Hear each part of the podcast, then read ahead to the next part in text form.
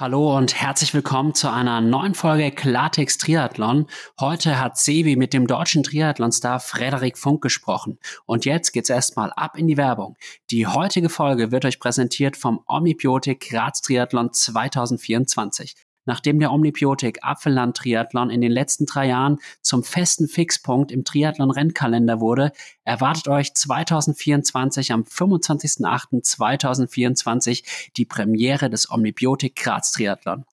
Der Triathlon ist endlich zurück in der zweitgrößten Stadt Österreichs und es erwartet euch eine tolle Strecke Ihr schwimmt 1,9 Kilometer in der Mur flussabwärts, dann kommt ein 90 Kilometer komplett gesperrter Radkurs durch die Weinberge der Region und schließlich folgt ein Halbmarathonkurs über drei Runden mitten durch die Grazer Innenstadt.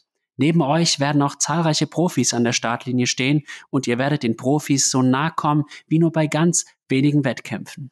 Getreu dem Motto From Athletes for Athletes stehen die Athletinnen und Athleten beim Omnibiotik Graz Triathlon im Mittelpunkt. Faire Startgelder, ein großartiges Eventgelände, besondere Goodies für alle Teilnehmerinnen und Teilnehmer und eine After-Race-Party machen den Omnibiotik Graz Triathlon zu einem unvergesslichen Erlebnis.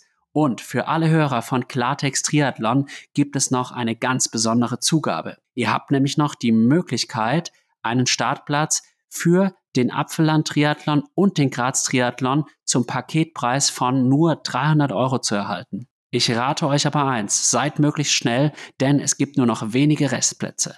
Außerdem könnt ihr euch mit dem Rabattcode Klartext20 20% auf die Race Nutrition von Omni Power sichern. Den Online-Shop hierzu findet ihr unter omni-power.com. Und nun wünsche ich euch ganz viel Spaß beim Zuhören des Podcasts mit Frederik Funk. Hallo und herzlich willkommen zu einer neuen Folge Glatex Triathlon. Heute haben wir einen richtig geilen Gast am Start und zwar niemand geringen als Fred Funk. Fred, schön, dass du hier bei uns am Start bist. Wie geht's dir aktuell? Hey Sebi, ja, vielen Dank, dass ich, dass ich hier sein darf. Ähm, ja, mir geht's äh, richtig gut gerade die, die Offseason eingeleitet. Äh, jetzt am Samstag hatte ich mein, oder es vor zwei Tagen, mein letztes Rennen bei der Challenge Viboku. Und ja, war eine, war eine lange, aber sehr erfolgreiche Saison und jetzt geht es in die, in die wohlverdiente Pause. Ja, dem würde ich mich auf jeden Fall zu 100% anschließen. War eine richtig fette Saison und geil, die zu verfolgen. Und äh, ja, vor allem auch, wie du jedes Mal wieder zurückgekommen bist. Ähm, ja, ich kenne es ja selber aus dem Sport. Äh, man wird dann schnell immer abgeschrieben, wenn man da mal nicht die, ähm, ja, die Performance, die man sonst so kennt, an den Tag legt. Und äh, ja, ähm, lacht die erst einmal wieder alle ähm, Kritiker äh, Lügen gestraft. Äh, war richtig geil, das zu verfolgen. Ähm, genau, da gehen wir gleich nochmal äh, detaillierter auch drauf ein ähm, und ins, insbesondere auch in die Rennen wo es nicht so lief, weil das ist dann tatsächlich auch, auch heute unser Main-Fokus von dem Podcast, ähm, dass wir ja speziell jetzt auch nochmal auf die aktuelle Situation in vielen Rennen, äh, sprich Drafting, Motordrafting generell, ähm, ja, Sportlichkeit oder in dem Fall dann auch oft Unsportlichkeit eingehen. Aber äh, eben ganz kurz nochmal für alle Zuschauer, die dich jetzt noch nicht so gut kennen. Ich denke, da wird es nicht mehr viele geben, gerade in der Triathlon-Bubble. Ähm, aber äh, trotzdem ja, gehört sich das einfach, wenn wir neue Gäste haben, dass wir die nochmal gebührend einleiten. Ja, ich würde schon sagen, man kann behaupten, dass du wirklich aus einer absoluten Triathlon-Familie stammst. Äh, die Funks sind ja schon länger in Triathlon Deutschland auf jeden Fall ein Begriff. Ich glaube, deine Mom ist sogar mal aktiv als Profi auch gestartet, oder? Ein paar Jahre. Äh, ja, also beide meine, El meine Eltern hatten eine äh, Profilizenz, aber ja, das war eigentlich nur, dass sie damals in der ersten Reihe starten können beim Schwimmen, wo noch alle gleich, wirklich alle gleichzeitig gestartet sind. ähm, okay. Und ja, die haben, also sie haben es nie den Sport jetzt so in dem Sinne professionell gemacht, dass sie sich darauf fokussiert haben oder so. Es war immer nur neben äh, Vollzeitstudium oder ähm, Arbeit. Ähm, aber ja, meine Mom, also war mal Zweite in Rot 2003, glaube ich. Also ja, ja schon, schon eine Ansage. ja, waren auf jeden Fall beides äh, ganz solide Athleten. ja, dass da auf jeden Fall gute Gene in der Familie waren und ich glaube, du wurdest auch sehr früh an den Sport schon herangeführt, zumindest äh, viel visualisiert. Ähm, mein alter Trainer, der hat auch viel mit deinen Eltern damals in Regensburg zusammen trainiert. Ich glaube, die waren ja während des Studiums in Regensburg und äh, genau, da weiß ich aus Erzählungen, dass du da im Sandkasten herumgebuddelt hast, während dann deine Eltern ähm, sich auf der Bahn gut äh, einen eingeschenkt haben. Ja, das war ja das Volleyballfeld, der Sandkasten. ja, geil. Ja, auf jeden Fall äh, bist du da früh schon in Kontakt auf jeden Fall mit, mit dem Sport gekommen. Ähm, Schwimmen, wann hast du das gelernt dann? Ähm, also gut gelernt, äh, schon als ich, als ich klein war. Ähm, natürlich, ähm, also meinen ersten Triathlon habe ich ja damit äh, mit fünf Jahren schon gemacht bei der Junior Challenge, Challenge in Rot. Und ja, und dann war ich ab da, ja, so ein, vielleicht zweimal die Woche schwimmen. Ähm, da natürlich dann Kraulen gelernt. Äh, meine, meine Mutter war da auch äh, Trainerin bei unserem Heimatverein, als wir dann auch schon in, äh, in Unterwassen gewohnt haben. Also ähm, der äh, Kate Krassau damals, quasi der, der Verein, äh, mit dem wir trainiert haben, für die ich gestartet bin. Und ähm, ja, und dann so, ich sag mal, irgendwann dann zu, zu 2011, ähm, als ich dann Triathlon auch mal so ein bisschen ernster genommen habe, äh, leistungssportlich. Das war auch der Zeitpunkt, wo ich dann auch im Schwimmen ein bisschen schneller geworden bin.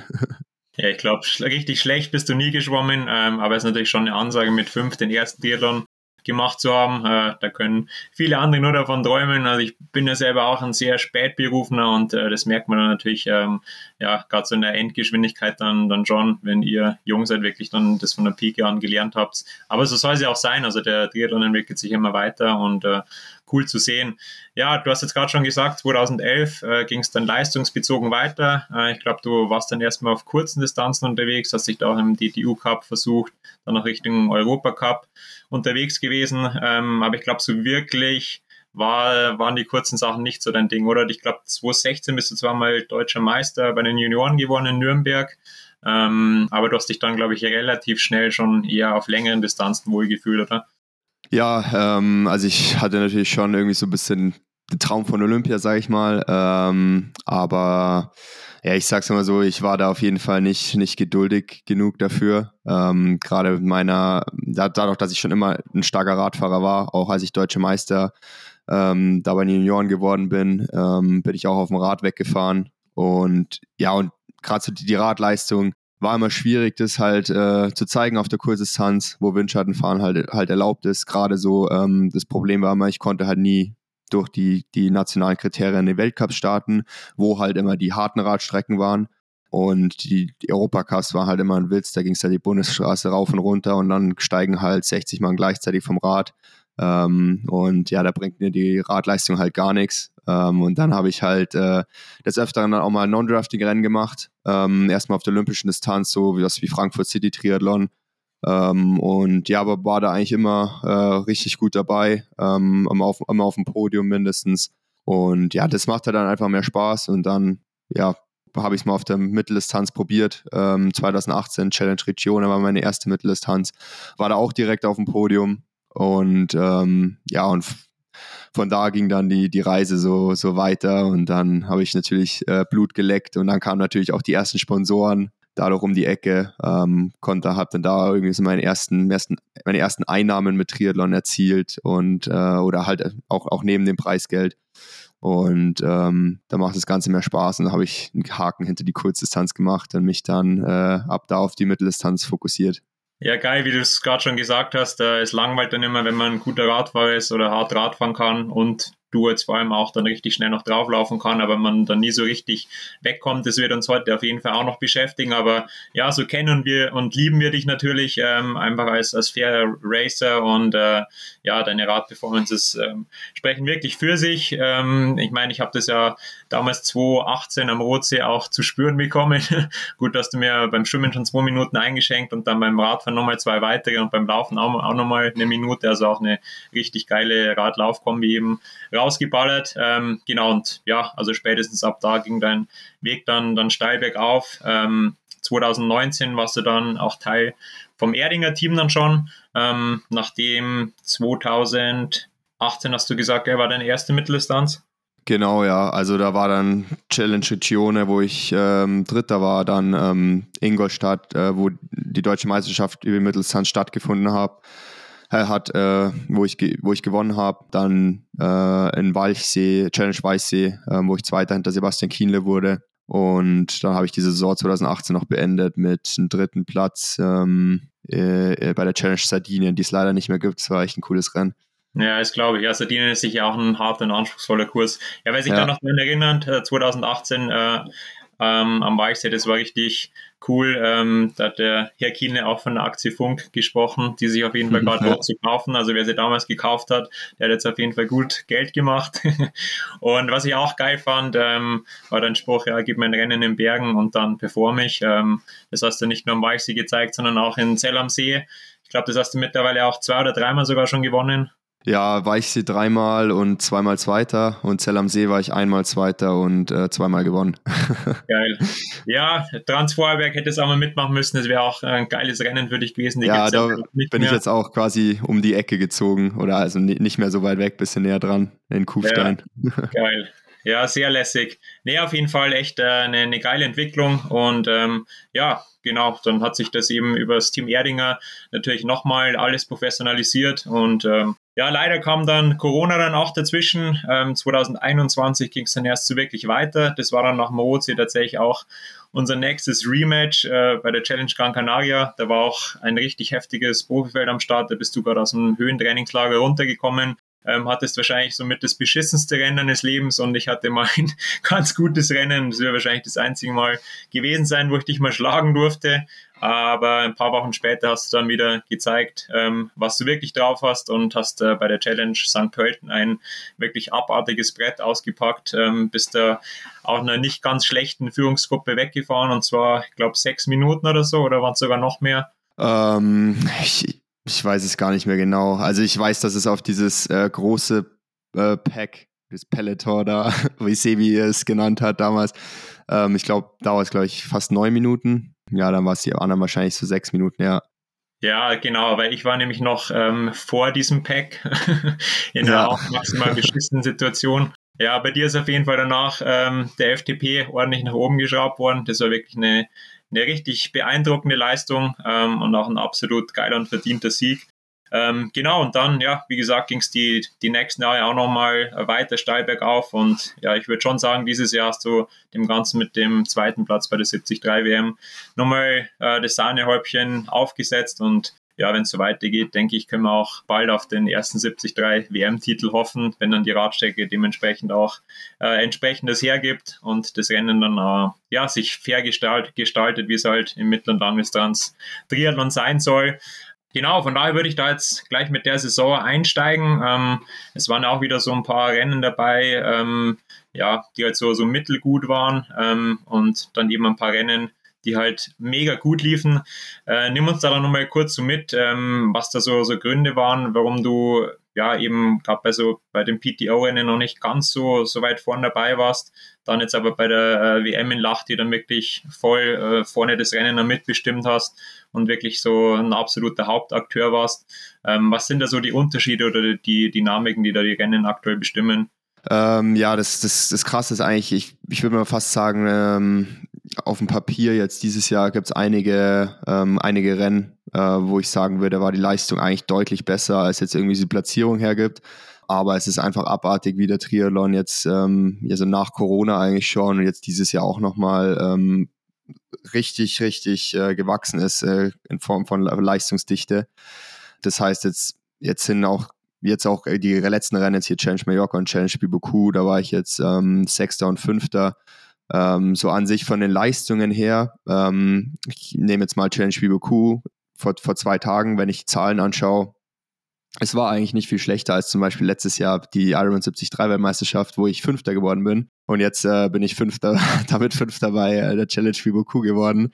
Weil es ist halt einfach inzwischen so, wenn man nicht mehr so, wenn man nicht in Topform an den Start geht, kann man bei fast keinem Rennen mehr um, um den Sieg äh, mitkämpfen und halt eben schon gar nicht bei PTO-Rennen oder, oder 73 WM. Und ja, so war das jetzt gerade auch bei den beiden PTO-Rennen. Ähm, ich meine, ja, European Open war noch mein erstes Rennen der Saison. Das ist immer so ein bisschen so, ja, eine Überraschungskiste. Ähm, Gut, da hat es ja, glaube ich, auch die Probleme mit dem Laufwerk gell, auf, auf Ibiza. Äh, genau, also ja, ähm, ja, das, das kam dann auch noch mit dazu und äh, dann spielt es natürlich mental dann im Rennen auch nochmal eine Rolle und alles Mögliche. Und ja, das waren so, so Sachen, ähm, die da so zusammengekommen sind und am Ende des Tages ähm, ja, hat man einfach wirklich bei, bei so einem Rennen einfach, ist man weit weg überhaupt, um irgendwelche vorderen Platzierungen mitzukämpfen. Und ja, dann, dann war es schon so, Juni ist meistens so, wo dann bei mir die Form dann langsam so richtig kommt. Ähm, da war dann auch Challenge Weichsee, die, die ich dann zum dritten Mal ge gewinnen konnte.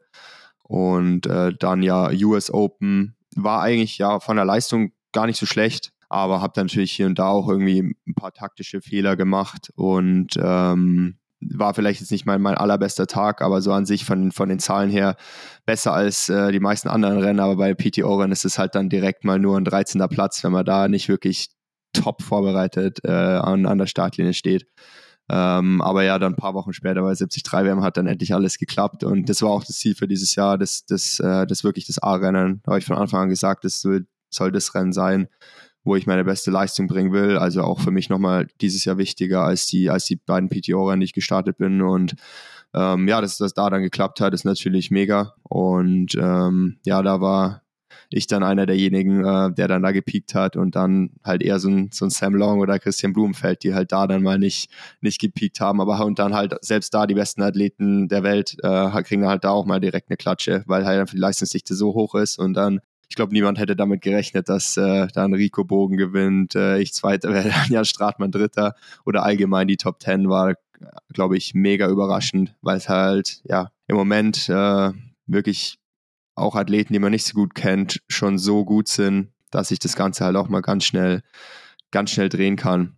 Und ja, das ist auf jeden Fall eine interessante Entwicklung im, im Triathlon, ähm, weil ja, also wie schon gesagt, auf dem Papier schaut es gar nicht so aus, ob ich eigentlich eine konstante Saison, konstant gute Saison hatte. Aber ja, im Endeffekt war es eigentlich insgesamt ganz okay. Nur ich glaube, um halt ja jetzt einfach Rennen zu gewinnen oder ähm, aufs Polen zu kommen, muss man da wirklich einfach einfach pieken. Und ähm, deswegen wird es auch in Zukunft wird es auch mein Rennkalender und auch wahrscheinlich bei vielen anderen Athleten auch ähm, die Planung beeinflussen, dass ich, glaube ich, wahrscheinlich auch weniger Rennen machen werde ähm, und die dann wirklich mit vollen Fokus.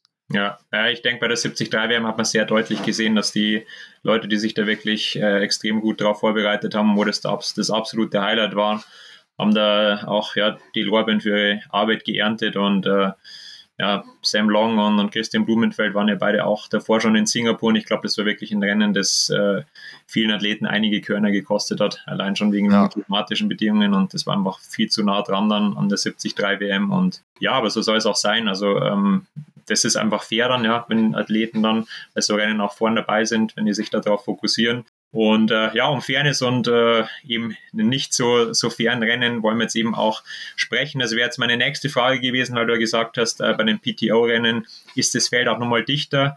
Aber inwiefern, würdest du auch sagen, ähm, dass da die, das Regelwerk oder die Penalties vielleicht auch äh, deutlicher oder besser den, den aktuellen Geschehnissen angepasst sind? Weil gerade bei Ironman-Rennen sieht man das ja doch sehr oft, dass man halt mit der 12-Meter-Regel nicht mehr unbedingt faire Rennen bekommt. Bei Challenge, bei den meisten Challenge-Rennen ist es schon ein bisschen besser, da gibt es die 20-Meter-Regel schon, aber bei den PTO-Rennen äh, eben 20-Meter-Regel plus Race Ranger und du hast gemeint auch noch äh, andere Herangehensweisen bezüglich Penalties. Ja, genau. Also dieses Jahr ähm, in Ibiza habe ich mein erstes Rennen mit Race Ranger gemacht äh, und 20 Meter Regel. Ähm, und es ist schon, ist schon eine geile Erfahrung und auch echt äh, erstaunlich, äh, wie viel 20 Meter sind. Ähm, also um das kurz zu erklären, ähm, es, man hat quasi so ein Gerät ähm, oder einen Empfänger und einen Sender quasi an seinem, an seinem Rad. Ähm, quasi der Empfänger ist vorne an der Gabel festgemacht und der Sender ähm, hinten am, am Sattel oder an der Sattelstütze. Und quasi, äh, wenn man hinter jemanden fährt, äh, sieht man quasi das Licht äh, aufleuchten, quasi vom, von dem ähm, äh, Sender des Vordermanns. Und wenn man 25, also sobald man in, auf 25, auf 25 Meter rankommt, blinkt, oder blinkt nicht, äh, leuchtet, äh, ich glaube, oh, eher orange oder sogar grün, das weiß ich jetzt gar nicht mehr. ähm, wenn man dann auf 22 Meter rankommt, wird es blau. Das ist natürlich dann so die Idealzone. Ähm, also das Licht äh, will man optimalerweise dann die ganze Zeit haben. Ist natürlich schwierig. Ähm, und sobald man auf unter 20 Meter kommt, äh, also 19,9, ist es dann blinkt's rot. Äh, und rein theoretisch, sobald man sobald es rot blinkt, muss man, muss man überholen. Also sagt das Regelwerk natürlich, sobald man in der Drafting Zone ist, muss man äh, quasi einen Überholvorgang äh, starten ähm, oder man kriegt halt eine Penalty. Die Kampfrichter sehen es aber nicht, also die, die sehen es nur anhand des Lichts, oder? Im Moment, äh, im Moment ja, also es ist quasi alles noch ähm, auch in Entwicklung ähm, und wurde jetzt gerade dieses Jahr das erste Mal eben auch in Rennen ähm, ausprobiert und eben dann auch, dann, dann auch bei den PTO-Rennen. Im Moment ist es nur so, dass es wirklich, ja, dass nur die Athleten das sehen oder auch die Kampfrichter. Ähm, und ja, die Kampfrichter können es natürlich auch dementsprechend hernehmen, um, um äh, Penalties zu, zu verteilen. Ich sag mal, das ist dann so das Problem, was dann bei der PTO ist, ähm, dass sie einfach wirklich keine Penalties hergeben. Ich glaube, sie wollen es ganz klar nicht, weil es halt im Moment so ist, dass sie den Sport oder dass es halt eben gerade auch so für den TV, äh, wird ja mal auf Eurosport übertragen. Ja, wollen es halt jetzt gerade irgendwie so ein bisschen, ähm, bisschen aufbauen, äh, größer machen. Ähm, und wenn dann da Athleten natürlich unfair handeln, ist natürlich äh, nicht, nicht das Beste äh, für die PTO. Aber andererseits ist es natürlich blöd für die Athleten, äh, wenn, wenn dann keine Strafen verteilt werden für Athleten, die eigentlich äh, zu nah fahren.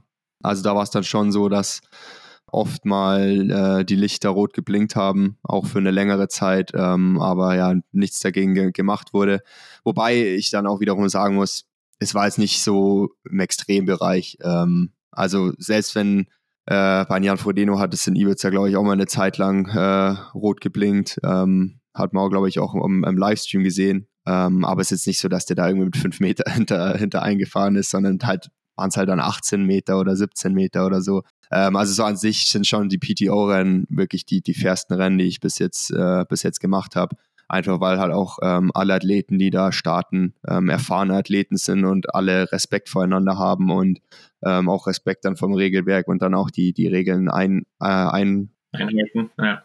ja, und ähm, ja, dementsprechend wirklich äh, ja, klar gibt es hier und da, ähm, kann man dann vielleicht mal eine, eine, eine könnte man da vielleicht mal eine Strafe geben, aber so ähm, grundsätzlich äh, sind es schon äh, faire Rennen. Ja, generell glaube ich, so diese Kombination 20-Meter-Regel plus Race Ranger, äh, das verhindert einen, verhindert schon viel, viel äh, mehr äh, Spielraum auch fürs, ähm, ja, fürs nahe Auffahren, ähm, weil du halt wirklich zwei Hürden hast. Ja. Äh, zum einen mal 20 Meter sind dann einfach was komplett anderes als 12 Meter, plus halt dann äh, diese Lichter, die halt aufblinken und äh, das Wissen halt auch, ähm, dass es im Livestream dann schon gesehen werden kann, wenn man halt zu nah dran ist. Ähm, ja, ich glaube, wo man sogar nur eins draufsetzen könnte, wenn man dann zusätzlich die, die Wattwerte noch einblenden würde, das fände ich auch ganz geil, so im, im Livestream, dass man dann sieht, was der, der jeweilige Athlet fährt, beziehungsweise dass die Zuschauer noch mal wissen, wie viel das halt auch bringt, wenn man einem anderen Athleten hinterher fährt und halt da eben in einer Zone unterwegs ist, wo man einen riesen Vorteil sich dann noch erarbeitet. Ähm, also da ist auf jeden Fall noch Potenzial da, aber ähm, das war auch so mein Eindruck, dass die PTO-Rennen da auf jeden Fall schon deutlich fairer sind. Aber jetzt wollen wir eben auch mal speziell auf die Rennen zu sprechen kommen, wo das halt nicht der Fall war. Ich glaube, dass du dieses Jahr auch ein paar ähm, ja, sehr ungute Erfahrungen äh, Erfahrungen gemacht und äh, die würde ich jetzt natürlich auch so gern ein bisschen mit dir teilen. Ähm, ich habe da tatsächlich auch schon so das ein oder andere Mal damit gehadert, ähm, aber ich glaube, wenn jetzt äh, jemand äh, wie du, also ja, mit, mit deinem Kaliber, das halt dann nochmal anspricht, ich glaube, da kann man dann schon nochmal ein paar mehr Leute erreichen und äh, vielleicht da ein Stück weit dafür sorgen, dass die Rennen in, in Zukunft dann einfach noch fairer werden. Ja, also das Krasseste war auf jeden Fall ähm, jetzt mein vorletztes Rennen bei der Challenge Mallorca. Äh, also das Rennen war schon immer so ein bisschen so, eigentlich ist es, ist es komisch, weil die, die Strecke ist äh, eigentlich relativ anspruchsvoll eigentlich te also technisch. Ähm, es geht jetzt nie so irgendwie steil bergauf, ähm, immer so, so leicht bergauf. Äh, das heißt, also selbst die Berge fährt man halt dann irgendwie noch mit 30 km/h mindestens hoch. Und ähm, ja, dementsprechend bringt, bringt er natürlich da der Windschatten auch nochmal deutlich, deutlich mehr. Aber ja, da, da war es schon, war schon immer so ein bisschen eine Windschattenproblematik. Aber ja, wie auch schon gesagt, auch, dass die Leistungsdichte jetzt einfach von Jahr zu Jahr höher wird, wird es halt dann auch einfach immer schlimmer und das 12-Meter-Regelwerk ist dadurch halt einfach wirklich gar nicht mehr ähm, zeitgemäß. Und ja, inzwischen sind wir halt damit äh, über 45er Schnitt, äh, selbst bei anspruchsvollen Strecken unterwegs. Das heißt, wir fahren die meiste Zeit dann halt auch irgendwie mal 50. Und ich meine, da bringt er sogar 20 Meter noch was. Ähm, dann 12 Meter, da muss man halt schon teilweise gar nicht mehr treten. Und wenn man dann auch irgendwie noch eine, eine Gruppe hat und dann eine vierte oder fünfte Position ist, ähm, ja, dann, ist, hat es schon gar nichts mehr mit Radfahren zu tun.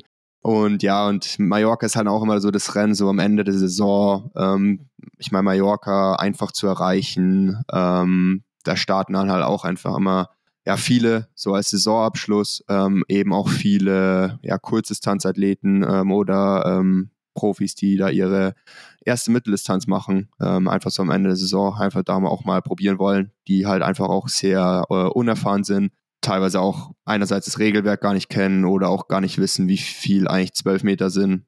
Ähm, also ich will jetzt nie, wirklich von niemandem, äh, außer den, der am Ende gewonnen hat, äh, sagen, dass die das wirklich absichtlich machen. Ja, aber dafür sind wir schon noch da, dass wir da tatsächlich ja wirklich mal, mal Leute aussprechen, wo, wo man wirklich auch sieht, äh, die, die machen das wirklich mit purer Absicht, dass sie bei Rennen sich einen, einen Vorteil erarbeiten. Und sowas hat in meinen Augen im Profisport nichts verloren. Also ja, und ich verstehe deinen Ärger gegenüber der Challenge Peak Vera vollkommen. Ich bin da auch 2018 was, glaube ich, gestartet und äh, bei mir war es so, da ist es sogar geahndet worden, Windschattenfahren. Das sind dann aus der, also da war damals Peter Hemerick vorne weg und dahinter war dann so eine große Verfolgergruppe und erst aus der Gruppe haben zuerst eigentlich acht Leute eine Zeitstrafe bekommen. Da gab es aber irgendwie kein Penalty-Zelt, sondern das ist quasi verkündet worden, dass die oder die sind sogar erst disqualifiziert worden, weil sie sie nicht abgesessen haben.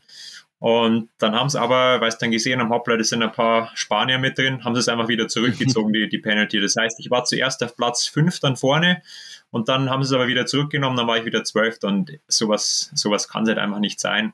Ähm, und ja, also jeder, der das Rennen gesehen hat auf Mallorca, das war wirklich abartig. Ich glaube, das war eine drei- oder vier Mann-Spitzengruppe, aber wie die unterwegs waren, also gerade der, der spätere Sieger, das war wirklich unter aller Sau. Das war wirklich bewusstes Betrügen und dann sich einen Vorteil erarbeiten. Vor allem, wenn man dann auch die Laufzeit von dem Sieger sieht. Du hast es dann, was halt an Alistair Brownie gelaufen ist. Ich meine, er war jetzt auch nicht in seiner besten Verfassung, aber der ist am ehesten noch am, am meisten vorne gefahren, so von den Bildern, die ich gesehen habe. Und das ist halt dann schon heftig, wenn so Rennen dann entschieden werden. Und ähm, ja, sowas darf es darf es einfach nicht geben und da verstehe ich auch vollkommen deinen Ärger dann über solche Rennen. Ähm, ja, die Frage ist jetzt natürlich, ob man halt Rennen in Spanien dann konsequent einfach meidet oder was hättest du gerade jetzt für solche Rennen für, für Verbesserungsvorschläge? Ja, also das Hauptproblem sind auf jeden Fall ähm, neben, neben den Athleten ähm, auch die spanischen Kampfrichter, äh, die da einfach wirklich also blind rumfahren. Ähm, also ein Beispiel ist auch noch in, in Spanien ist ähm, die Startnummer auf dem Rad äh, immer Pflicht.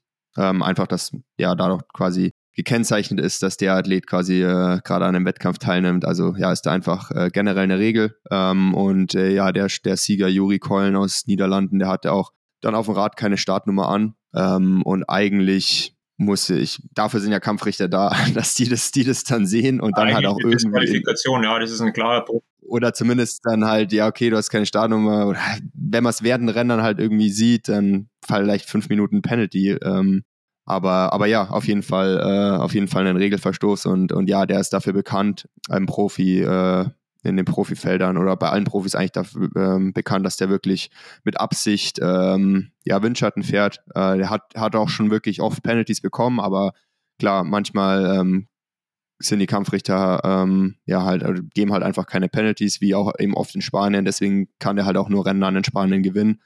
Ähm, und sobald er halt irgendwie selber fahren muss, äh, wie zum Beispiel Challenge San Remo oder halt bei den großen Rennen, wo 20 Meter Regel ist, hat er halt auch nichts mehr zu sagen. Und ja, das sieht man einfach an, bei solchen Athleten, auch wenn man irgendwie die Ergebnisse anschaut, irgendwie sind sie da sind sie irgendwie Zehnter und dann da gewinnen sie auf einmal. Also wenn so krasse, so krasse Schwankungen drin sind, dann äh, ja, kann da schon irgendwas, irgendwas nicht stimmen. Und dann, ähm, ja, aber ich meine, wenn er halt von Anfang an irgendwie mit diesem Mindset reingeht, äh, macht zehn Rennen im Jahr, ähm, fährt halt die ganze Zeit Windschatten, keine Ahnung, fünfmal kriegt er eine Penalty, ähm, dann gewinnt er halt nicht, aber fünfmal kommt er durch und dann gewinnt er halt easy.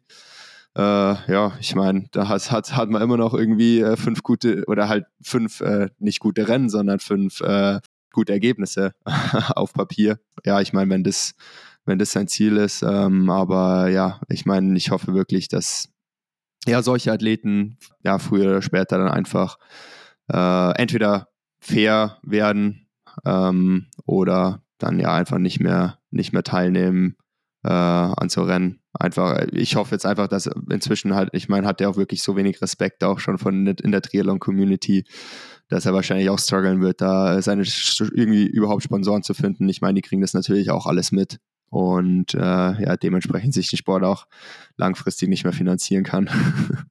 Ja, also absolut. Ähm, da frage ich mich auch, was, was so, so Leute erreitet, dass sie bewusst sagen, ja, ich äh, bewege mich da im, Rahmen des Erlaubten oder bin eigentlich überdreht diese Linie bewusst schon, um, um mir dann Vorteile zu verschaffen und eigentlich dann auch traurig zu sehen, dass sie halt trotzdem, dass so Leute genügend Sponsoren haben, die dann auch hinter einem stehen, weil sie das halt dann schon immer so vermarkten, ja, als ob der Sieg halt jetzt uh, wahnsinnig viel wert war und das kommt dann natürlich auf den ersten Blick gar nicht so raus, als ob ja, der Sieg halt wirklich nur deswegen so zustande kam, weil sie sich ja im Endeffekt äh, die Hilfe von anderen selber zunutze gemacht haben. Und das finde ich ist auch ein, ein, richtig heikles Thema, dass halt wirklich Athleten dann gewinnen, weil andere die Arbeit für sie machen. Ähm, ich habe das selber dieses Jahr im, im Kraichgau erlebt, wie, wie asozial das ist, also wie beschissen es auch für das eigene Mindset ist, wenn du eigentlich ein geiles Rennen hast und äh, auf dem Weg nach vorne bist Gut, da hatte ich leider ein beschissenes Schwimmen. Mittlerweile ist es ja auch so, wenn du da äh, beim Schwimmen schon zu weit weg bist, kannst du das Rennen eigentlich schon fast beenden. Da habe ich ja einen taktischen Fehler gemacht.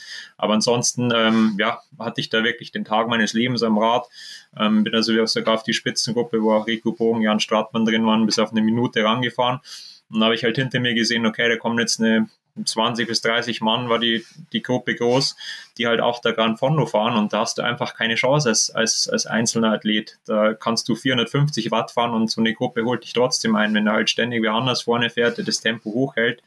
Und ja, da werden dann halt wieder ein Haufen Athleten mit nach vorne gezogen, die halt dann auch ähm, ja, hinten drauf stark laufen, weil sie das natürlich auch wissen, wenn sie sich am Rad die Körner sparen, dass sie das halt beim Laufen alles hinten rausballern können. Und die haben ja dann trotzdem eben einen verdammt schnellen Radsplit, weil, sie, weil halt diese Gruppe trotzdem verdammt schnell unterwegs ist. Und ähm, ja, das ist halt dann für die Athleten, die fair unterwegs sind, echt ein absoluter Killer. Ich meine, es gibt dann zum Glück eben auch noch so, so Rennen wie jetzt in, in Lachti, das war einfach geil, dass sich das halt dann, dass, dass man dann trotzdem wegkommt, wenn genügend starke Radfahrer dann auch zusammen in der Gruppe agieren. Aber das kann halt einfach nicht sein, dass es eine 50-50 Chance ist, ob du so Rennen hast oder nicht. Also ich finde, da muss unbedingt eine globale Regel für alle Rennen her, dass man einfach weiß, hey, so ist das Regelwerk und entweder man hält sich dran oder ja, man hat dann im Rennen nichts verloren oder wird halt dementsprechend bestraft dafür. Ja, ja, und wenn die Kampfrichter nichts machen, dann müssen halt eben die Athleten dafür sorgen oder müssen die Athleten halt eben, wie ich jetzt auch äh, nach Mallorca, da halt einfach mal, äh, ja, halt auch die Namen nennen. Absolut, ja. Genau, ja. Ja, weil ich denke, manche Athletentypen wird man wahrscheinlich nicht ändern können. Also ich habe da tatsächlich auch Erfahrungen äh, gemacht, äh, jetzt abseits vom, vom Drafting, wo ich mich wirklich frage, ja, was für verlorene Seelen da teilweise in unserem Sport unterwegs sind, die dann bewusst auf der Laufstrecke abkürzen, um sich da einen Vorteil zu erarbeiten. Und das ist für mich eigentlich schon ähm, ja, ziemlich gleichzustellen wie, wie Doping. Also im konkreten Fall war das letztes Jahr bei der ähm, Xterra WM. Das war dann auf der Laufstrecke, ging es um die Top 10. Und ähm, ja, ich bin halt der, der Strecke gefolgt und habe halt vor mir gesehen, beziehungsweise der Italiener kam äh, hinter mir der war auch noch hinter mir in diesem Teilstück und auf einmal war er 200 Meter vor mir. Und dann habe ich halt gesehen, dass der irgendwo aus dem Wald rauskam. Und da hat er halt, äh, das hat er auf, auf beiden Runden sicher gemacht. Das war eine äh, Laufstrecke mit zwei Runden und hat sich dann jeder Runde sicherlich 40 Sekunden ähm, an, an Vorteile rausgearbeitet. Und dann habe ich ihn im Ziel darauf angesprochen, ähm, was da los war. Und äh, ja, da meinte er, ja, das hätten die anderen genauso gemacht. Und er hat es ja bei den anderen im Rennen nicht gesehen, weil die ja viel weiter vor ihm waren. Das heißt, es muss wirklich im Vorfeld schon abgesprochen, abgesprochen gewesen sein, dass man an der Stelle halt abkürzen kann. Und dann haben das halt scheinbar wirklich einige gemacht. Ich habe da jetzt keine anderen Namen erfahren. Aber ähm, ja, bei dem Italiener Pesavento habe ich es halt eben mitbekommen. Und das finde ich richtig krass. Ähm, ja, was, was so Leute dann auch, ich meine, also ich könnte mich da nicht mehr im Spiegel anschauen, wenn ich, wenn ich äh, nur auf so eine Art und Weise dann äh, bei Rennen vorne dabei bin. Und äh, ja, da wird es mich natürlich auch interessieren, was du da im, im Straßentriathlon für Erfahrungen gemacht hast, ähm, ob sich das wirklich aufs Drafting dann beschränkt oder ob dann äh, tatsächlich auch mit anderen Mitteln noch gekämpft wird.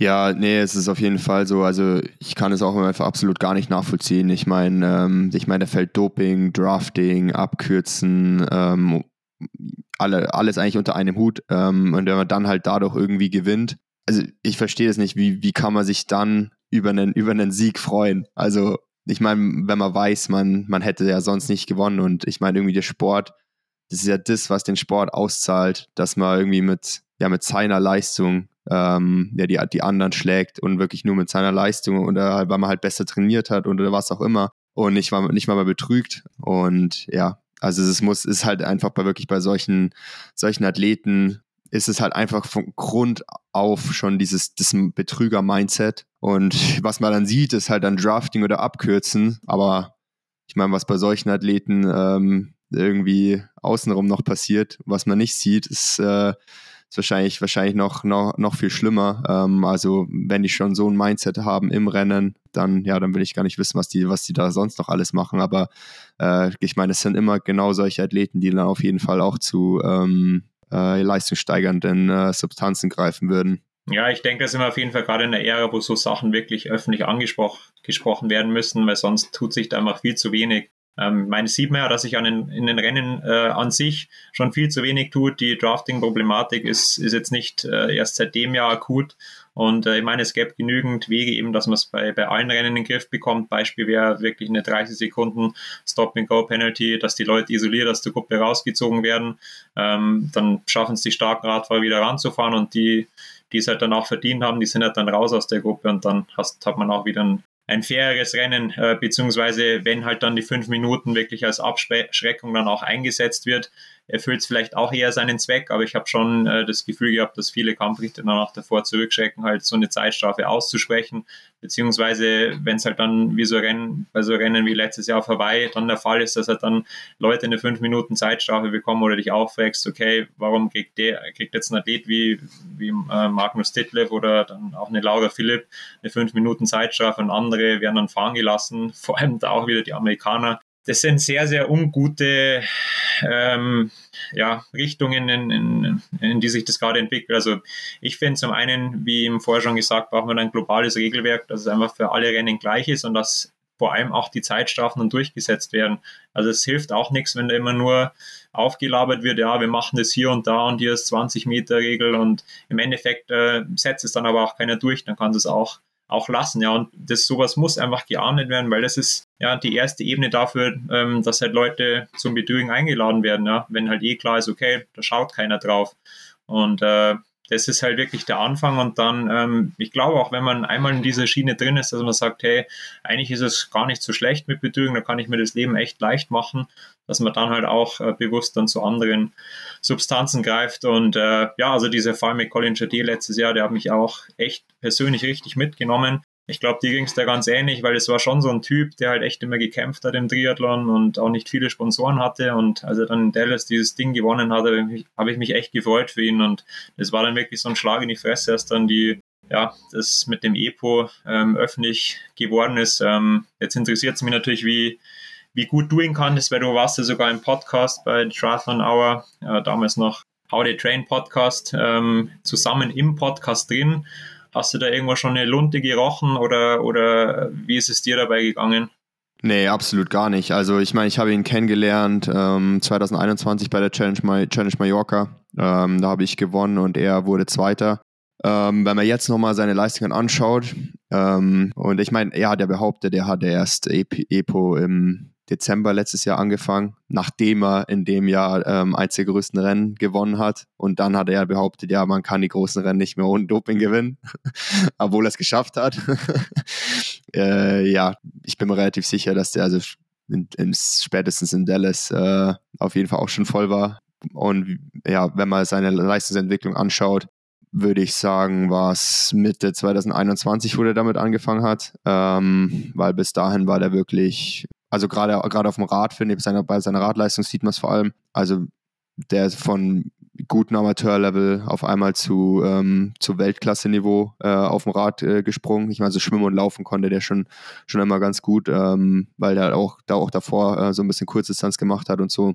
Ähm, aber ja, dann ist der da auf jeden Fall so 2021 hat er einen Challenge Salou gewonnen, zweiter äh, dann in Mallorca ähm, und er hat dann 2022 dann, ähm, ich glaube, Ironman Montreblanc äh, gewonnen und ähm, dann äh, Dallas. Gran Canaria war er auch am Start und da war er auch noch komplett ferner liefen. Also da war er. Ja, wo wir, wir, wo wir gestartet sind, ja, genau, genau, ja. Stimmt, ja, hinter ja, uns noch. Zum Beispiel, ja. ja. zum Beispiel da.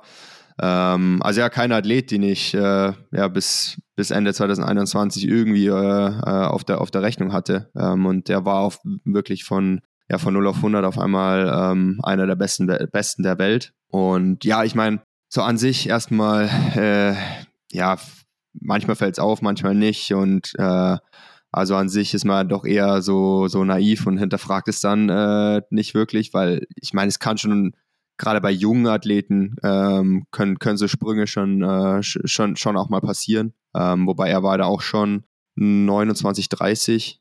Und ähm, ja, und dann habe ich ihn eben in Mallorca kennengelernt, äh, habe mich auch immer richtig gut mit ihm verstanden. So ähm, an sich ist echt, äh, echt ein cooler Typ. Ähm, und ja, von da an waren wir eigentlich ja, so in Kontakt, äh, haben uns eben bei, bei Rennen gesehen. Äh, US Open habe ich auch mega für ihn gefreut, dass er da gewonnen hat. Und dann war er auch in, in Girona im, im Trainingslager. Das war auch, äh, glaube ich, da hat er auch, glaube ich, dann die Kontrolle gehabt, wo er erwischt wurde, also Anfang diesen Jahres. Ähm, und dann, ja, dann waren wir dann zusammen im, ähm, in der Road to European Open Podcast, auch mit Mika Not, ähm, ja, später dann Aaron Royal und Tom Bishop auch noch äh, ja, wo wir quasi jede Woche einen Podcast aufgenommen haben und unser Training der letzten Woche ge ge bequatscht haben. Äh, war echt cool. Ähm, da haben wir uns alle auch nochmal so ein bisschen näher, näher kennengelernt. Ähm, da war Colin auch bei mir da in Girona im, im Apartment. Wir haben das zusammen aufgenommen und es war schon nach, nach der Kontrolle, äh, wo er erwischt wurde. Ähm, und ich meine, er wusste es dann auch schon ab. Ähm, ich glaube, ich ist Folge 2, das war dann so Ende Februar. Und ja, ab da haben wir noch bis Ende März noch vier oder fünf äh, weitere Folgen aufgenommen, wo er wusste, er hat, äh, er wurde erwischt für, für EPO und hat trotzdem weiterhin da mit uns den Podcast aufgenommen, über sein Training geredet. Ähm, hat es dann immer hier und da ähm, behauptet, er hat, äh, hat eine Rückenverletzung und meinte, dann, dann war er auf einmal auch eben, ja, er hat eine Rückenverletzung, er kann jetzt nicht mehr am, am oder er will jetzt nicht mehr am Podcast teilnehmen. Ich meine, so an sich habe ich habe ich das habe ich das ihm auch alles geglaubt. Äh, und dann war halt eben der Höhepunkt dann war schon also Mika war ja auch raus der war wirklich verletzt der hatte einen Hartsturz. Und äh, dann dann habe ich den Podcast quasi weitergemacht mit Aaron Royal und äh, Tom Bishop. Und ähm, ja das war dann so ja Anfang April ja so ein Monat vor der der European Open in in Ibiza als wir dann nochmal, als Colin dann geschrieben hat, er ist, er ist aber erst wieder dabei, gibt ein Update über seine Verletzung und ich war halt da immer so der Host, in Anführungsstrichen, bei dem Podcast. Äh, also ich meine, der Podcast ist ja von Jack Kelly, aber ähm, der war immer nie dabei und dann habe ich quasi so die, die Einleitung gemacht. Ja, und Colin ist auch wieder dabei. Äh, und habe ihn halt gefragt, wie es ihm jetzt geht mit seiner Rückenverletzung. Und dann, ähm, das war wirklich, ich glaube, eine Stunde bevor die News auch öffentlich waren. Also wir wussten alle wirklich gar nichts und er hat uns das dann äh, im Podcast äh, live ähm, erzählt, dass er für EPO erwischt, erwischt wurde und das war halt, äh, das war, das war ein absoluter Schock. Ähm, also wir wussten alle drei. Also der hat das welche Podcast erzählt und der dann natürlich nicht veröffentlicht wurde. Und der wurde am Ende nicht veröffentlicht, weil ich, ähm, ich nicht wollte, dass er veröffentlicht wurde. Ähm, gut, Aaron und Tom wahrscheinlich auch nicht, ähm, weil ich einfach mit meiner Reaktion, also ich war halt einfach so schockiert. Ja. Und das war halt dann erst so zwei, drei Stunden später, wo ich das erstmal eigentlich so ein bisschen realisiert habe. Und dann war ich halt einfach so sauer, dass ich dann quasi mit meiner Reaktion äh, da auf Colin da nicht, nicht, nicht so glücklich war, weil das am Ende einfach viel zu nett, ich sage mal so. Ähm, ja, weil ich halt einfach so geschockt war. Aber ich will klar, also Aaron und Tom ging es da genauso. Ähm, und ja, hat er sich quasi einfach ausgelockt und dann uns in diesen, in den Podcast gelassen. Äh, und während wir den Podcast dann weiter aufgenommen haben, kam dann auch die, die, die News. Äh, mein Handy ist explodiert vor lauter Nachrichten. Und äh, ja, das, das, das war schon krass. Und äh, ja, gerade auch so jemand, den ich, den auch, den ich auch gut kenne, äh, mit dem ich dann zusammen im Apartment dann einen Podcast aufgenommen habe. Also ja, bis dahin würde ich sagen, weil ich, äh, habe ich wirklich eigentlich geglaubt, dass fast alle, äh, ich meine, klar, man glaubt nie, dass alle sauber sind, aber habe zumindest äh, gehofft, dass alle, alle sauber sind. Anders, anders kann man den Sport ja auch irgendwie nicht, nicht bestreiten, wenn man denkt, dass äh, alle voll sind. Ähm, also ich bin auch immer noch der Meinung, dass man die Rennen gewinnen kann, sauber. Sonst will ich das Ganze auch, auch nicht mehr machen. Ähm, aber ja, inzwischen ist ist mir so meine, bin ich nicht mehr so ganz so naiv und ähm, glaube, es wird schon auch noch äh, deutlich mehr ähm, Profis auch von ganz, ganz oben geben, äh, die, die, die da voll sind. Ähm, aber ja, bis zu dem Zeitpunkt äh, hätte ich hätte es echt nicht gedacht. Und es war schon echt eine ja, schockierende Neuigkeit. Sau, saugrasse Geschichte, ohne Scheiß. Also ich weiß auch nicht, wie ich da reagiert hätte, aber ich glaube, man ist erstmal echt so, so perplex, vor allem wenn er dann noch im, im Podcast drin ist. Äh, ich glaube, da braucht man dann auch wirklich, bis man das, das mal sammeln und einordnen kann, vor allem wenn man dann auch so lange irgendwie zusammen unterwegs war und dann sich dann echt auch besser kennen. Und also da frage ich mich echt, wie man da gepolt sein, sein muss, dass man das wirklich auch bis zuletzt dann, dann so verstecken kann. Also äh, ich könnte es gar nicht, ganz ehrlich. Also ich würde, mir wird das irgendwann rausrutschen. Da, und da, da frage ich mich schon, wie so Leute schaffen. Also das muss ja dann, die müssen ja wirklich zum Betrügen geboren worden sein, dass da wirklich gar nichts nach außen kommt. Und ich kann mich auch erinnern, äh, ich habe da auch in den Podcast mal reingehört und äh, habe dann auch eben von, von der Verletzung dann gehört und dachte mir, ja gut, äh, habe mir jetzt auch überhaupt nichts dabei gedacht. Also ich hatte jetzt auch beim mhm. Podcast überhaupt nicht das Gefühl, dass der, der, dass der irgendwas verbirgt und das ist echt, echt heftig. Ja. Und ja, man muss leider schon sagen, es hat so ein bisschen eine, eine Lawine losgetreten seitdem. Also das war auch so der, der Punkt, wo ich mich dann echt da so ein bisschen,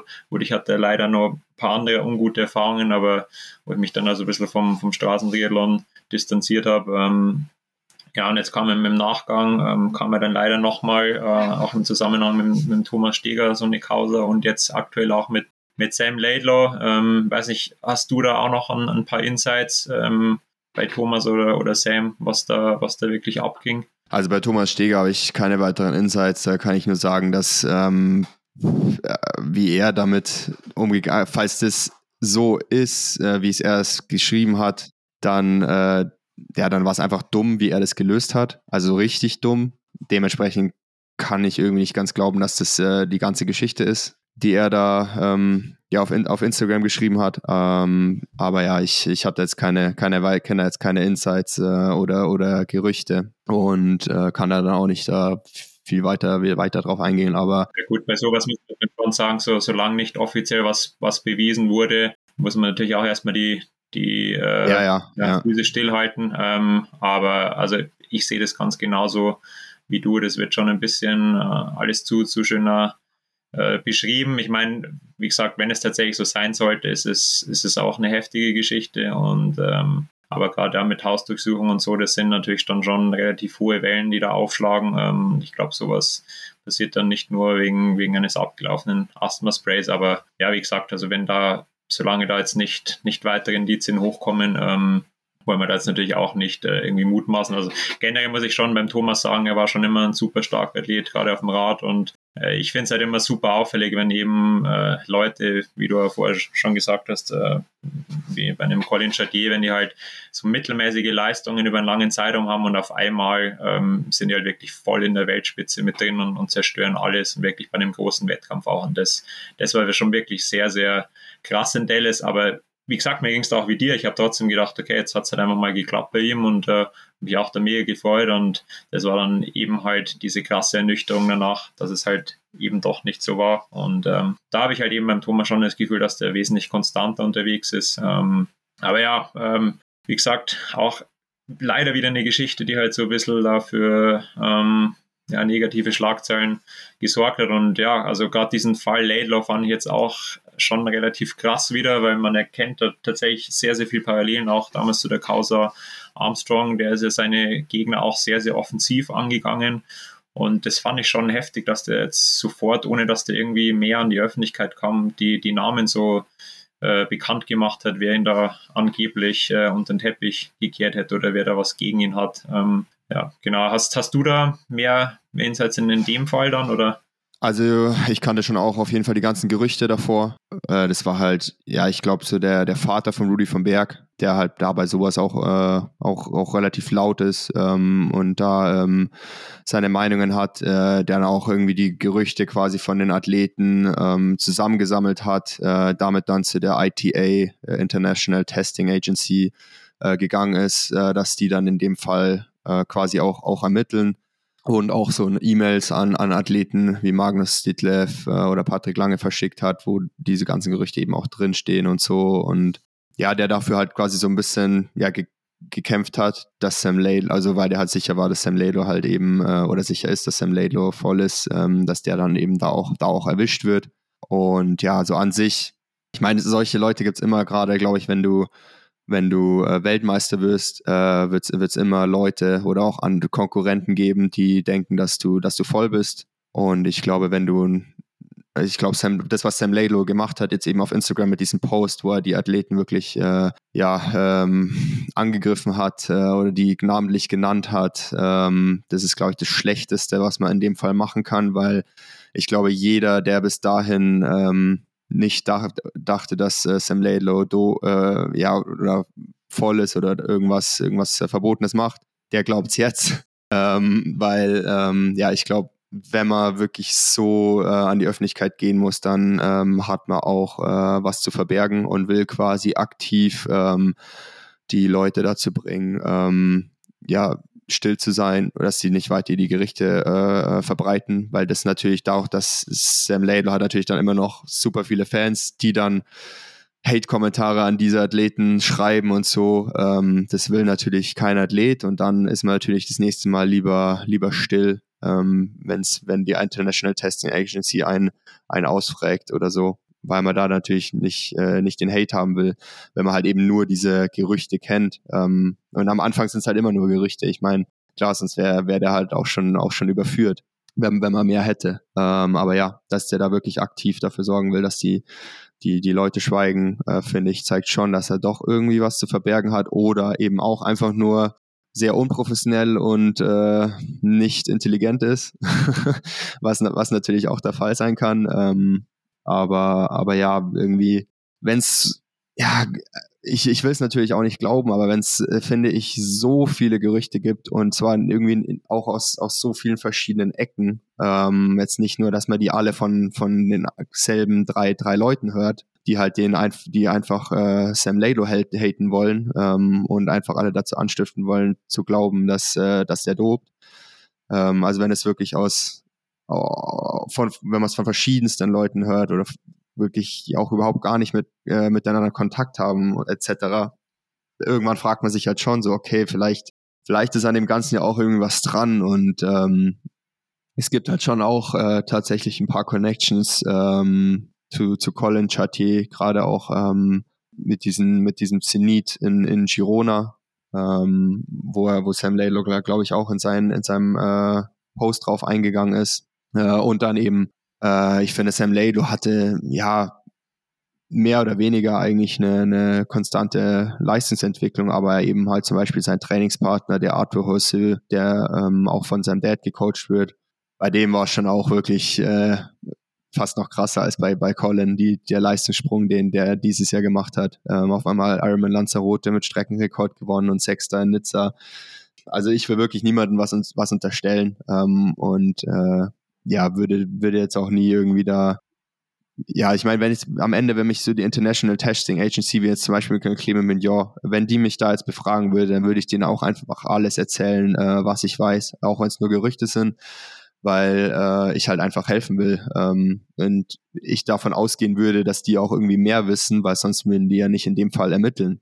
Ähm, und ja, da würde ich natürlich alles erzählen, was, was da hilft. Und äh, ja. Ja, also diese Einschüchterungsmethode finde ich tatsächlich auch echt, echt krass. Wie gesagt, also das hat Lance Armstrong damals ja genauso gemacht, um seine Gegner zum Schweigen zu bringen, dass er sie halt ja. frontal attackiert hat und ich sehe das ganz genauso. Entweder war das abartig dumm oder es ist halt wirklich seine, seine Taktik, um Leute da zum Schweigen zu bringen. Und dann finde ich es natürlich echt super, wenn, wenn ihr aber trotzdem bewusst sagt, hey, nee, es ist uns wurscht, ähm, wir sagen da auf jeden Fall aus. Äh, das habe ich auch verfolgt, da wie, wie viele äh, Fans vom, vom Sam Laidlaw da tatsächlich auch unter äh, Beiträge von Rüdi vom Berg und so kommentiert haben. Und das ist natürlich für, für solche Athleten schon echt, echt mies dann auch. Ja. Ähm, aber wenn sich das im Endeffekt herausstellen sollte, dass da was dran ist, ist es schon oh, ein richtig heftiger Stein, der da ins Rollen kommt. Und äh, ja, also sehe ich auch ganz genauso, bei, einfach bei Leuten, die man davor noch nie so wirklich auf dem, auf dem Schirm hatte und die dann auf einmal halt so, so krasse Leistungen bringen, das sowas stinkt echt brutal zum Himmel und äh, ja, finde ich auch ähm, krass, dass, dass irgendwie da auch so die ja, die nationalen oder internationalen äh, Dopingagenturen irgendwie immer noch scheinbar hinterherhinken mit dem Test Testsystem oder dass immer noch zu wenig getestet wird, dass sowas dann einfach auch schneller aufgedeckt wird. Ähm, beziehungsweise in meinem Radsport, also generell nochmal deutlich mehr Geld als im, im Triathlon. Da ist sowas natürlich noch viel professioneller möglich, aber dass es trotzdem im Triathlon auch so, so Fälle gibt, äh, wo man jetzt ewig hin und her tut und irgendwie nie, nie was dabei rauskommt, das, das wundert mich dann schon immer. So, eventuell ist das System dann doch korrupt, als wir jetzt denken. Aber ja, deswegen machen wir den Podcast. Wir wollen einfach auch hier für cleanen und, und sauberen und fairen Sport sprechen. Und ähm, ja, fand es saugeil, da jetzt von dir die, die Insights nochmal zu bekommen. Das war jetzt echt nochmal einfach auch krass zu hören. Ich habe da wirklich Gänsehaut bekommen, wo du die, die Story vom Freddy jetzt nochmal erzählt hast. Und ähm, ja, ich glaube, wir sind beide wirklich vom, vom Herzen super faire Sportler und äh, uns liegt es einfach ja, uns liegt da wahnsinnig viel dran, dass es in Zukunft auch so bleibt oder einfach wieder fairer wird. In diesem Sinne, ähm, Fred, vielen, vielen Dank dir. Ähm, ich glaube, das runden wir oder ja, können wir, glaube ich, ganz gut abrunden. Ähm, jetzt interessiert es mich natürlich noch, was du die nächsten Jahre noch so geplant hast, wenn wir von, vor allem auch dein Langdistanzdebüt sehen werden. Und äh, genau, vielleicht kannst du uns da noch kurz abholen.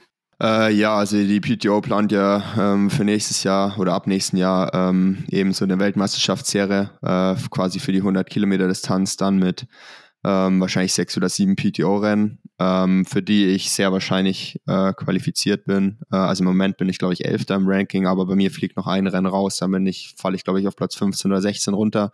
Ähm, aber ich glaube, da bleibe ich dann auch und ähm, äh, wahrscheinlich, also die besten 16, oder die wollen ja 16 Athleten, die quasi die Serie ähm, auf jeden Fall starten und dann auch bei jedem Rennen gleich äh, und dann für jedes Rennen quasi noch vier Wildcards, die sich dann, dann immer ändern.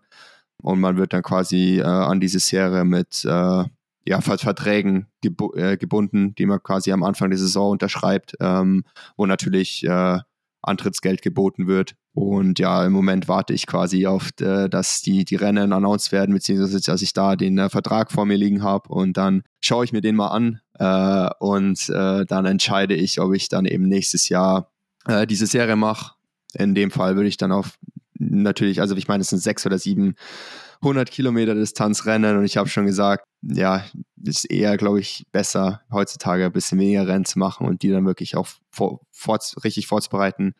Deswegen wird da wirklich nicht ähm, kein Platz sein äh, für, für, für eine Langdistanz, maximal für irgendwelche kleineren äh, Trainingsrennen. Und dann ähm, ja, will ich Langdistanz. Aber natürlich will ich endlich mal eine Langdistanz machen. Gerade jetzt Jan Stratmann hatte ja am, äh, am Samstag seine erste Langdistanz beim Ironman Cascai gemacht. Und ja, es, ist, es, es macht, schon, macht, macht, schon, macht schon Bock, das, das zu sehen. Aber ich finde es auch irgendwie cool. Jetzt gerade bin ich eigentlich erst so, ja, ich war schon immer vorne dabei, dann auf der Mitteldistanz, aber jetzt dieses Jahr mit, auch mit dem Vize-Weltmeistertitel ähm, halt auch irgendwie ganz vorne dabei. Ähm, und äh, ja, ich glaube, ich will das schon noch ein bisschen, bisschen ausnutzen auf der Mitteldistanz. Da dann wirklich hoffentlich auch dann so die PTO-Rennen ja konstant über die Saison auch äh, versuchen, irgendwie da mitzubestimmen und auch mal um, um, um den Sieg mitkämpfen zu können. Ähm, und ja, dementsprechend verschiebe ich dann, wenn ich die Serie mache, das ist mal langes Distanzdebüt ähm, nochmal ein bisschen weiter nach hinten. Aber ja, ich bin jetzt 26 und für Langdistanz bleibt dann immer noch, äh, immer noch viel Zeit, weil ja, wenn ich, wenn ich das dann mal mache, dann will ich es halt auch wirklich 100% machen und dann auch nicht irgendwie zweigleisig mit Mitteldistanz, weil ich glaube, das geht heutzutage auch einfach nicht mehr. Ich glaube, ich meine eben selbst zu Sam Laylow, Magnus Dietlev, äh, ja, die sind immer noch super krass auf Mitteldistanz und PTO-Rennen, aber halt nicht so, wie die auf der Langdistanz unterwegs sind. Und ich glaube, das wird sich sogar auch nach Paris, ähm, wenn dann auch viele Kurzdistanzathleten dann nochmal äh, auf die Mitteldistanz wechseln, einfach nochmal, ähm, ja, dann wird noch krasser werden. Ähm, und ich glaube, dann hat kein Langdistanzathlet mehr eine Chance, irgendwie bei der Mitteldistanz vorne dabei zu sein. Und ähm, dementsprechend ähm, wird es vielleicht noch länger damit lange Distanz, aber, aber wenn es dann mal soweit ist, dann richtig. Und dann auch für den Rest meiner Karriere. nee, dass du da auf jeden Fall noch ein bisschen Zeit hast, äh, zeigen ja auch die jüngsten Beispiele wieder, vor allem von Anne Haug, die jetzt auch nochmal richtig performt hat auf Hawaii mit ihren 40 Lenzen und Jan Vodeno ist jetzt auch nicht mehr der Jüngste gewesen. Äh, einen Punkt habe ich noch, der da vielleicht auch ganz interessant wäre, weil äh, Ironman hat ja auch dieses neue Ranking jetzt ähm, bekannt gegeben. Ähm, du würdest trotzdem aber sagen, dass äh, die PTO-Rennen noch interessanter sind.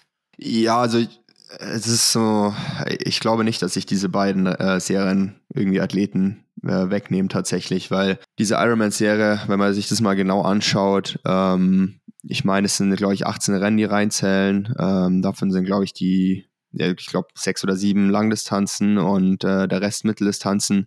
Ähm, aber wenn man bei der Serie wirklich ähm, in der Top 10 landen will, wo es dann auch gut Geld gibt, da muss man im Zeitraum von Ende April Ironman Texas bis ähm, Ende Oktober Ironman Hawaii, sofern man sich qualifiziert, drei Ironmans machen, also drei volle Ironmans und dann noch zusätzlich ähm, mindestens zwei Ironman 73 Rennen, weil einfach die 73 Rennen im Vergleich zu den Ironman Rennen für diese Serie viel zu wenig Punkte geben.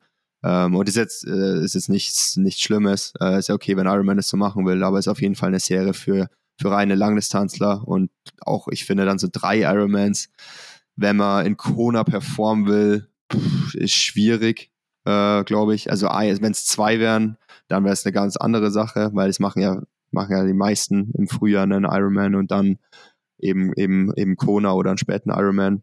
Ähm, aber bei drei, ja, das ist, das ist schon, äh, schon nicht ohne. Ähm, und da bleibt auf jeden Fall äh, ja keine Zeit mehr, irgendwie auch noch PTO-Serie zu machen oder so. Ähm, und ja, die PTO-Serie ist dann wirklich dann für die, für die Mitteldistanzler. Ähm, da ist ja dann keine Langdistanz dabei, also nur über die 100 Kilometer Distanz. Und ja, ich glaube, so ein Joe Skipper zum Beispiel, für den ist diese Ironman-Serie perfekt. Ähm, der macht ja auch immer viele Ironmans. Äh, oder so ein Cam Worth. Aber ja, ich glaube dann so jemand, der sich entweder wirklich komplett auf Kona fokussieren will, wie zum Beispiel Sam Laidlow, der wird vielleicht weder die PTO-Serie noch die Ironman-Serie machen, sondern wirklich sich auf Kona fokussieren oder vielleicht auch Magnus Dietlev. Ich weiß nicht, was, was, äh, was der vorhat. Und, und ja, und dann die Mitteldistanzathleten, die werden auf jeden Fall die, die PTO-Serie machen. Ja, nee, cool. Ja, nochmal coole Insights da. Äh, ich denke, da wird auf jeden Fall jeder auf seine Kosten kommen und auch gut, dass sich jetzt bei Ironman mal was tut, dass die da jetzt mal nachziehen, weil das habe ich in den letzten Jahren ja, voll, vermisst. Ja. Der, der Umgang mit den Profis ist ja jedes ja. Jahr eigentlich eher schlechter geworden und jetzt kam zumindest mal ein Signal in die richtige Richtung. Hoffen mal, dass dann auch die, fair, die Rennen an sich nochmal ein bisschen fairer werden. Das wäre auch noch, äh, glaube ich, eine, eine, wichtige Geschichte, dass man, wenn man da schon an Start geht, dann zumindest auch ähm, Rennen bekommt, ähm, ja, die dann, wo dann entsprechend auch ähm, Zeitstrafen vergeben werden, beziehungsweise ähm, auch eine 20-Meter-Regel hoffentlich irgendwann mal eingesetzt wird und vielleicht dann auch flächendeckende Race Ranger mal eingesetzt wird. Ähm, ich meine, das Geld wäre da definitiv da. Das verstehe ich auch, auch noch nicht ganz, warum die das einmal nicht umsetzen, aber das wird dann leider immer noch für andere Sachen ausgegeben. Aber jetzt schauen wir mal. Ähm, nee, sau cool. Vielen Dank an der Stelle auch nochmal für, für diesen Input. Und äh, ja, dann bleibt mir nur noch alles Gute für deine nächste Saison zu wünschen. Ich werde es auf jeden Fall wieder verfolgen. Es war dieses Jahr echt, echt richtig cool. Ähm, einfach auch generell die, die deutsche Performance und auch die Radstärke, ähm, dass sich das also geschlossen mal ausgezahlt hat. So macht es äh, Spaß, Rennen zu verfolgen. Und ja, ansonsten ähm, bei den anderen Rennen können wir einfach nur hoffen, dass sich die Athleten an meiner eigenen Nase packen und ähm, ja, einfach da ja, einen gewissen Sportsgeist zeigen. Und ja, gegen den Rest können wir leider nichts machen, aber ich denke, wir haben heute auf jeden Fall unseren Teil dazu beigetragen. In diesem Sinne, vielen Dank, Fred, bleib so ein cooler Typ und bis zum nächsten Mal. Ja, vielen Dank, Sebi. Danke für den Podcast und alles Gute. Ciao.